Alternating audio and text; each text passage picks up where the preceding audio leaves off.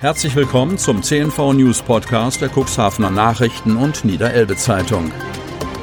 In einer täglichen Zusammenfassung erhalten Sie von Montag bis Samstag die wichtigsten Nachrichten in einem kompakten Format von sechs bis acht Minuten Länge. Am Mikrofon Dieter Bügel.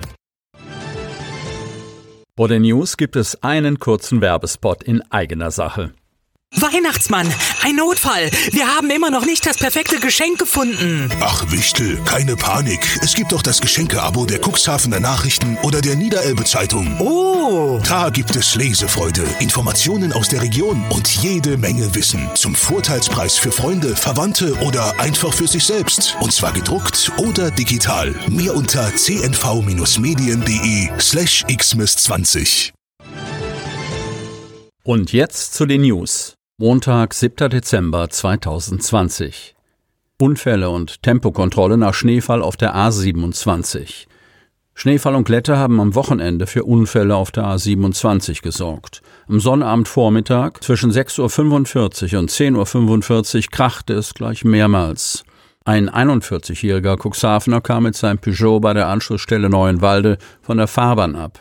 Er durchfuhr das Sichtdreieck der Anschlussstelle und beschädigte mehrere Verkehrszeichen, darunter das Ausfahrtsschild. Beide Fahrzeuginsassen blieben unverletzt. Am Auto entstand ein Totalschaden im Wert von etwa 12.000 Euro. Ein 27-jähriger Auslieferungsfahrer aus Bremen kam gegen 9.15 Uhr mit seinem Kleintransporter zwischen den Abfahrten Bremerhaven Zentrum und Überseehafen von der Fahrbahn ab, prallte gegen die Leitplanke. Der Fahrer blieb unverletzt. Schaden am Transporter etwa 7500 Euro. Ein weiterer Unfall ereignete sich gegen 10.40 Uhr, als ein 20-jähriger Stotler die Kontrolle über den Kleintransporter eines Paketzustelldienstes verlor. Auch er blieb unverletzt. Der Schaden am Wagen liegt bei 10.000 Euro. Später am Tag führte die Polizei dann aufgrund der morgendlichen Unfälle eine Tempokontrolle auf der A27 durch. Innerhalb von zwei Stunden ergab sich ein erschreckendes Bild, resümieren die Beamten. Sie stellten 108 Verstöße fest.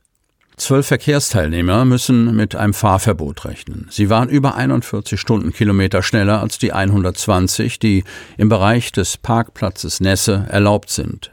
Spitzenreiter in Anführungsstriche gesetzt war ein Fahrer mit 177 Kilometern pro Stunde. Mit Blick auf die gefährlichen Witterungsbedingungen kündigt die Polizei weitere Geschwindigkeitsmessungen an. Corona-Kampf. Volksbank macht Filialen dicht.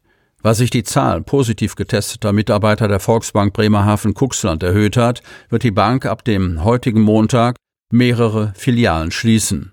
Für den Publikumsverkehr geschlossen sind die Filialen Nordholz, Bremen, Bremerhaven-Lehe, Bremerhaven-Geestemünde, Stotel, Bexhövede, Lunestedt, Wedel, Köhlen, Mainburg und Baxtage, Bürgermeister Smietstraße 102 in Bremerhaven. Das teilte die Bank mit. Die Bargeldversorgung sei sichergestellt, heißt es in einer Mitteilung. Die Geldautomaten in den geschlossenen Geschäftsstellen seien für die Kunden zugänglich. Die Bankberater seien zudem telefonisch und per E-Mail weiterhin erreichbar. Dringende Gespräche könnten nach Absprache wie gewohnt vor Ort in den Filialen stattfinden. Weitere Infos gibt es im Internet.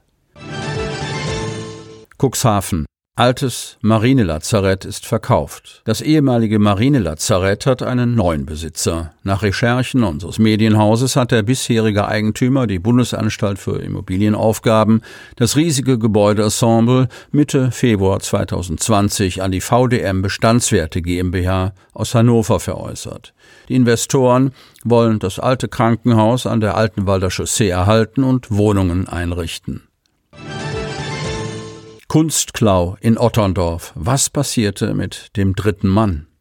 Es ist eine kalte und weiße Winternacht im Dezember 2010, als der sogenannte Anführer der Deichbauarbeiter-Skulpturengruppe des Künstlers Frio Müller-Belecke spurlos verschwindet. Zurück bleiben nur die Stiefel des Bronzemannes und eine Menge Fragen. Wer macht so etwas? Wieso hat niemand etwas bemerkt? Und was wollen die Diebe mit der Bronzefigur? Thorsten Heitsch, Geschäftsführer des Hadler Deich- und Uferbauverbandes, kann auch zehn Jahre später nur mit dem Kopf schütteln, wenn er an den Kunstklau denkt. Das war ein echter Hammer, sagt Heitsch. Er habe damals durch einen Anruf erfahren, dass aus dem Trio am Deich über Nacht ein Duo geworden war. Mit der Metallsäge oder der Flex hatten die unbekannten Täter den Bauarbeiter schamlos durchtrennt. Und zwar dann relativ schnell klar, dass hier Material und nicht Kunstdiebe am Werk waren, erzählt Heitsch.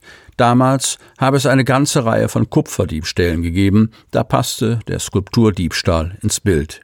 Brauchbare Spuren, Augenzeugen, Fehlanzeige. Es gab zwar eine Kamera am Deich, aber die guckte drüber hinweg, erinnert sich Heitsch.